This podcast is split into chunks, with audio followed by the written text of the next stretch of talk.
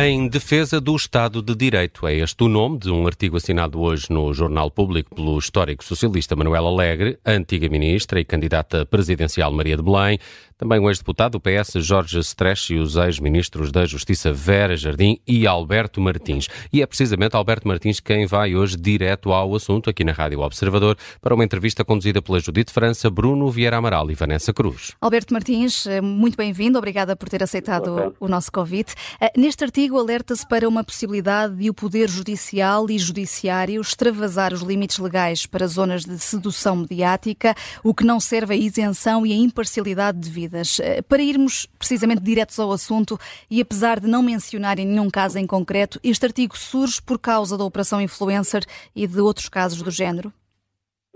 Não, o artigo não tem um objetivo circunstancial. É chamado de atenção para princípios essenciais da democracia. Como sabem, a democracia assenta numa tríade governo democrático, Estado de Direito direitos e liberdades fundamentais. E o objetivo do artigo é chamar a atenção porque há uma crise perceptível, há uma percepção pública de crise de confiança no Estado Democrático de Direito, nas suas instituições, em quem as protagoniza, e por isso é exigível uma cultura de transparência, responsabilização e prestação de contas, é o que, é o, que o artigo chama a atenção. Portanto, este é um artigo, sobretudo, de princípios, dos grandes princípios do Estado de Direito, dos grandes princípios constitucionais, e chama a atenção precisamente que, sem prejuízo da liberdade de informação e da liberdade de imprensa, que nos são a todos muito caras, são essenciais ao Estado de Direito, nós entendemos que não é legítimo que haja condenações ou absolvições na praça pública, que haja linchamentos mediáticos, porque esses são atentatórios dos princípios essenciais do Estado Democrático e do Estado de Direito. Isso é válido para os cidadãos, é, é válido para os agentes da justiça, porque entendemos e dizemos que os agentes da justiça não são a autonomia dos agentes da justiça, sejam eles magistrados e outros agentes, não decorre da autonomia corporativa que, estão, de que são membros nas suas corporações respectivas, muito respeitadas, mas decorre das exigências da lei e da Constituição. O primado da lei e, da, e o primado da Constituição eh, impõe-se a todos os cidadãos em qualquer circunstância. E daí a nossa chamada atenção para estes princípios sagrados do Estado de Direito. Hum. Nos 50 anos da democracia, desse dia luminoso que mudou o destino de Portugal, nós entendemos que o Estado de Direito deve ser aprofundado, preservado e, e, criticado quando é preciso. Hum. Alberto Martins eh, referiu-se à exigência de uma cultura de transparência, responsabilização e prestação de contas. Não foi isso que a Procuradoria fez com o comunicado que implicou António Costa? Eu não quero referir a circunstâncias concretas da Justiça. O nosso Evidentemente que este comunicado surge numa dada circunstância, mas nós quisemos ir mais longe. Quisemos aferir os grandes princípios do Estado de Direito. Quando nós vemos na nossa vida cotidiana linchamentos mediáticos, violações de segredo de justiça, eh, infirmações do princípio da presunção de inocência, eh, a não decisão de pleitos judiciais em prazo razoável, como aliás exige a Constituição. A Constituição diz as decisões dos tribunais devem ser feitas, tomadas no mais curto prazo, compatível com as garantias de defesa. Entendemos que a democracia tem que se interrogar sobre isso e tem que formular os seus juízos, as suas apreciações, a sua a crítica. Mas onde é que se traça essa fronteira eh, entre aquilo que chama linchamentos mediáticos e o dever de noticiar uma investigação a responsáveis políticos. O, o, o, dever de noticiar a investigação é um dever sagrado. O que está aqui em causa e pode estar em causa é haver absolvições ou condenações na praça pública. E isso não é aceitável, não viola princípios do Estado de Direito Democrático e é isso que nós chamamos a atenção. Isso responsabiliza-nos a todos. Portanto, é uma questão de fundo da democracia e na democracia ninguém está acima da lei, do primado da lei e do controle que a própria lei eh, implica, exerce e exige. exige. Hum. Alberto Martins, concorda com Augusto Santos Silva quando diz que a Procuradora-Geral Lucília Gago revela falta de cultura democrática? Eu, eu não me vou pronunciar sobre opiniões de, do Presidente da Assembleia da República ou quem quer que seja. O, a liberdade de opinião é uma liberdade fundamental que todos respeitamos, mas o que eu, a minha opinião é que deve haver uma dimensão de informação pública. A justiça ganha quando há transparência, informação, e, e há uma informação que é devida aos cidadãos, não só para favorecer o conhecimento dos cidadãos do que se passa a nível público, claro que há, há uma reserva de intimidade, entre aspas, da investigação criminal, mas fora isso, a transparência, a prestação de contas, a fiscalização a própria fiscalização interna, não há órgãos na democracia portuguesa ou outra que não sejam fiscalizáveis. Os controladores têm que ser controlados. É uma regra essencial da democracia. Hum. O Presidente do Supremo Tribunal de Justiça veio alertar na semana passada para uma ilegítima intrusão ou condicionamento por parte do Poder político. Eh, o que o PS tem feito são pressões ou as críticas que o, são críticas que o sistema judicial tem de aceitar? Ainda há pouco dizia Alberto Martins que ninguém está acima da crítica. Sim, eh, eh, o grande princípio, até no processo penal, quem acusa prova. E, portanto, acusações que são feitas têm que ser provadas. E, portanto, eu creio que o debate democrático, aberto, mesmo com presságios negativos, eh, é lícito, mas deve ser ponderado e os diversos órgãos de soberania têm responsabilidades próprias. Por isso, não me queria alongar sobre essa questão. Hum. Alberto Martins, a proximidade das eleições pode ser aqui uma condicionante nesta relação entre poder judicial e poder político? Bem, eu espero que não e que os prazos de, e as regras constitucionais do Estado de Direito sejam regras salvaguardadas, no, essencialmente salvaguardadas, porque uh, a tentação de utilizar meios que não são adequados no debate político é grande a todos os níveis e isso deve ser combatido de forma veemente. E as responsabilidades são diversas. A responsabilidade começa pelo Presidente da República, Governo, eh, tribunais, eh, órgãos judiciais, órgãos de, de, de magistraturas e, e, os cidadãos em geral. Tem que haver aqui uma cultura democrática de participação, de exigência, de clareza, de transparência e sabendo onde é que se localiza o debate político e não utilizar armas de arremesso que não são legítimas, sobretudo quando elas não assentam na, na verdade processual ou quando assentam em distorções de natureza processual em termos do Estado de Direito. Isso é que é fundamental salvaguardar. Mas, mas vê nos dias que correm uh, riscos para a independência dos, dos tribunais e dos uh, agentes da justiça? Os tribunais são, por inerência e por estatuto constitucional, os tribunais são independentes.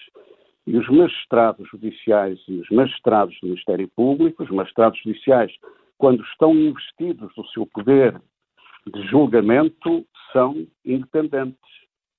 Os magistrados do Ministério Público, quando estão investidos do seu poder de investigação e da ação penal, têm autonomia e, nessa medida, estão sujeitos, tal como os magistrados judiciais, ao cumprimento da lei e, e ao primado da lei. Eu confio que essas regras que às vezes são subvertidas, e nós sabemos isso, até porque há afastamentos da magistratura ou do Ministério Público por razões de rigor dos próprios conselhos dessas, dessas magistraturas, no geral, é exigível um cumprimento rigoroso, meticuloso dessa, dessas regras, porque no Estado de Direito ninguém está acima da, lei. Mas tem havido esse cumprimento rigoroso, Alberto Martins?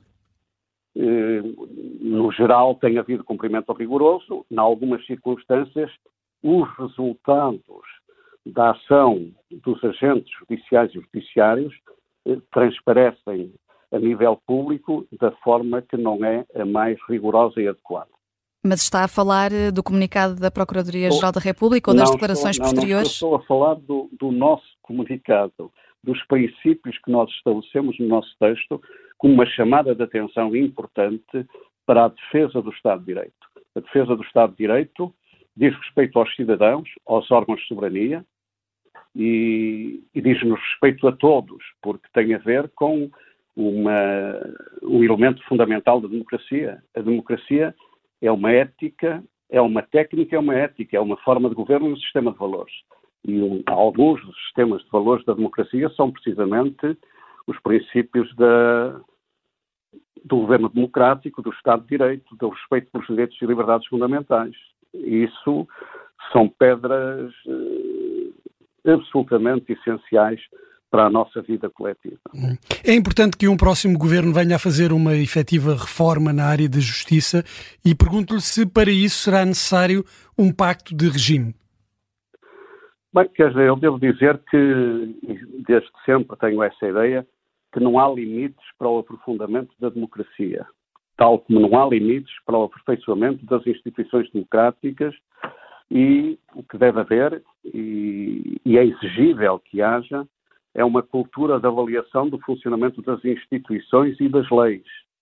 E por isso, tudo que seja no futuro fazer uma avaliação do funcionamento das instituições e das leis de forma serena, no sentido de, do aperfeiçoamento da democracia, deve ser feito e, naturalmente, que isso exige ser feito por uma, pelos dois terços necessários à votação das leis. Sei lá, no, as questões que dizem respeito e que hoje estão muito na ordem do dia da corrupção, a corrupção é, como sabemos, tem uma dimensão eh, preventiva, legislativa e repressiva. E, por isso, tudo que seja aperfeiçoar as instituições nesse sentido exige naturalmente, uma maioria qualificada no sentido da aprovação das leis, das soluções institucionais e das medidas preventivas também institucionais. Hum. Já agora, em que medida é que o combate à corrupção uh, está a ser feito subvertendo as regras do Estado de Direito, isto para pegar numa expressão do artigo que assina no público? Uh, eh, o artigo diz que as regras de combate à corrupção não pode ser feito sobretendo os, os, as regras do Estado de Direito. Portanto, é uma chamada de atenção que eh, o combate à corrupção deve ser feito com o cumprimento dos grandes princípios e, e, e é uma chamada de atenção que se centra nesses grandes princípios e, e refere esses grandes princípios, que são a pedra axial e, e, fundamental do combate pelo Estado de Direito. E, e tão só a chamada de atenção para esses princípios. Hum. Desde logo, note que os princípios da violação do segredo de justiça são o segredo de justiça é um princípio fundamental do Estado de Direito. Uh, a decisão judicial e dos tribunais num prazo curto é um princípio fundamental do Estado de Direito. A presunção de inocência é um princípio fundamental do Estado de Direito a utilização do espaço público para absolvições ou condenações é uma violação de princípios fundamentais do Estado de Direito. É uma chamada de atenção para este tipo de coisas. Hum. E o, o, Grupo de Estados contra a Corrupção do Conselho da Europa concluiu, Alberto Martins, isto foi divulgado hoje, que Portugal fez progressos limitados para prevenir a corrupção, eh, isto no que toca a deputados, juízes e procuradores. Como é que num país onde existe uma estratégia nacional de combate à corrupção eh, e a corrupção é uma luta bandeira de vários partidos, se compreende esta lentidão, esta falta de progressos? Eh, não se quer realmente combater este problema? Sim, tem que se combater a, corrupção, não se combate nem com proclamações, nem com eh, proclamações eh, retóricas, nem com proclamações, eh, proclamações morais. Combate-se com eh, dados efetivos, com factos, e naturalmente eu tive a oportunidade de ler essas conclusões do Greco, que no passado também acompanhei, e naturalmente que o Estado português tem que responder com a maior celeridade a essas recomendações, porque são recomendações que vão no sentido, sobretudo, de um ponto que há pouco foquei, que é a fiscalização dos agentes políticos e da justiça, que, portanto, não estão imunes ao cumprimento da lei e às exigências da lei e ao rigor do primado da lei.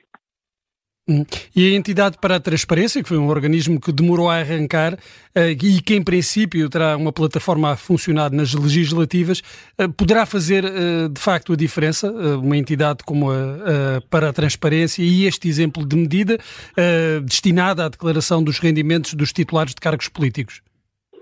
Sim, eu penso que essa entidade tem essa dimensão que eu há pouco aludi. O combate à corrupção tem uma dimensão preventiva, legislativa e repressiva, e essa estamos a falar as recomendações do Greco, sobretudo no âmbito da dimensão preventiva, e julgo que essa entidade pode ter, pode, pode ter e tem que ter essa, essa função. Alberto Martins tem uh, estado afastado da vida política já há vários anos. Sei que não quer propriamente falar de política, mas deixe-me perguntar-lhe apenas se ainda vê futuro uh, político para António Costa.